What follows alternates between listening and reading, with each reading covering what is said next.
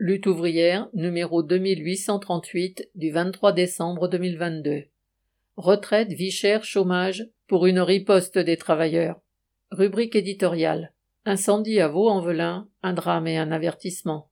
Dix morts, dont quatre enfants, des habitants qui sautent dans le vide pour échapper aux flammes, le dramatique incendie d'un immeuble de Vaux-en-Velin n'est pas un simple accident dû à la fatalité. Cette copropriété d'un quartier pauvre, dans l'une des communes les plus pauvres de la banlieue lyonnaise, n'était pas entretenue. Ses parties communes étaient transformées en décharges, les accès de secours scellés, et son hall d'entrée servait de point de vente pour les dealers.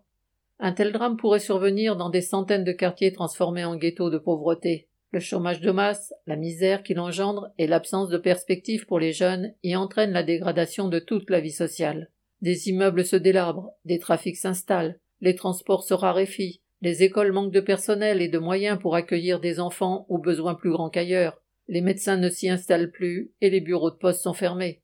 Les bas salaires, la précarité des emplois ou les retraites trop faibles empêchent ceux qui y sont relégués de se loger ailleurs. Ceux qui se sont endettés pour acheter leur appartement sont piégés, ne pouvant ni payer les rénovations, ni revendre leurs biens.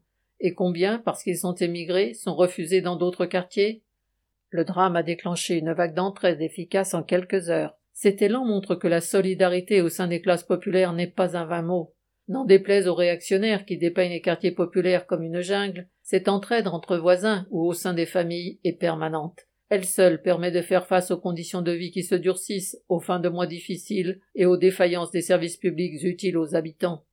Il n'y a rien de tel à attendre des politiciens au pouvoir. Pas moins de deux ministres, le président de région, le député de la circonscription et d'autres encore se sont déplacés au pied de l'immeuble. Ce défilé d'élus est abject, car ils versent des larmes de crocodile sur le sort d'un quartier que toute leur politique passée et présente a transformé en ghetto. Le ministre du Logement Olivier Klein a inventé, entre guillemets, les investissements faits pour le renouvellement urbain. Gouvernement après gouvernement, des dizaines de milliards d'euros ont été consacrés à la rénovation des villes. Cet argent public a enrichi une myriade d'entreprises du bâtiment pour des rénovations souvent douteuses. Il a parfois servi à chasser les pauvres vers des zones encore plus reléguées suite au remplacement des logements sociaux par des copropriétés.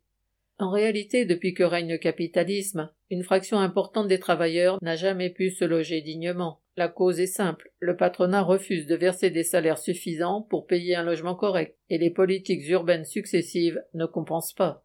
Même quand l'habitat est rénové, les municipalités populaires sont étranglées, car l'État préfère arroser la bourgeoisie par centaines de milliards. Combien de municipalités ne peuvent plus financer les centres aérés? Combien restreignent les horaires d'ouverture des médiathèques? Combien ont dû fermer cet hiver des piscines ou des salles municipales à cause du prix de l'énergie? Ces restrictions livrent à la rue les jeunes qui deviennent la proie des bandes. Cultivant sa posture, Darmanin affirmait que les effectifs de police avaient augmenté à Vaux-en-Velin. La délinquance rend certes la vie infernale mais ni l'augmentation du nombre de policiers, surtout s'ils se comportent comme en territoire ennemi, ni l'armement des policiers municipaux n'enrayeront la montée de la violence dont les causes sont d'abord sociales.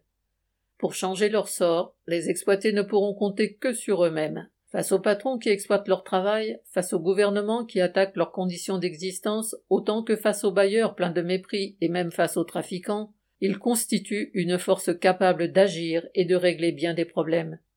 Cette force, autrefois incarnée par les partis ouvriers, il faut la reconstruire et l'implanter dans les entreprises et les quartiers ouvriers. L'enjeu n'est pas seulement d'éviter de nouveaux drames mortels. L'objectif est de renverser cet ordre social insupportable dans lequel la fortune d'une poignée de riches bourgeois repose sur le maintien dans la misère de ceux qui produisent tout. Bulletin d'entreprise du 19 décembre 2022. Nathalie Artaud.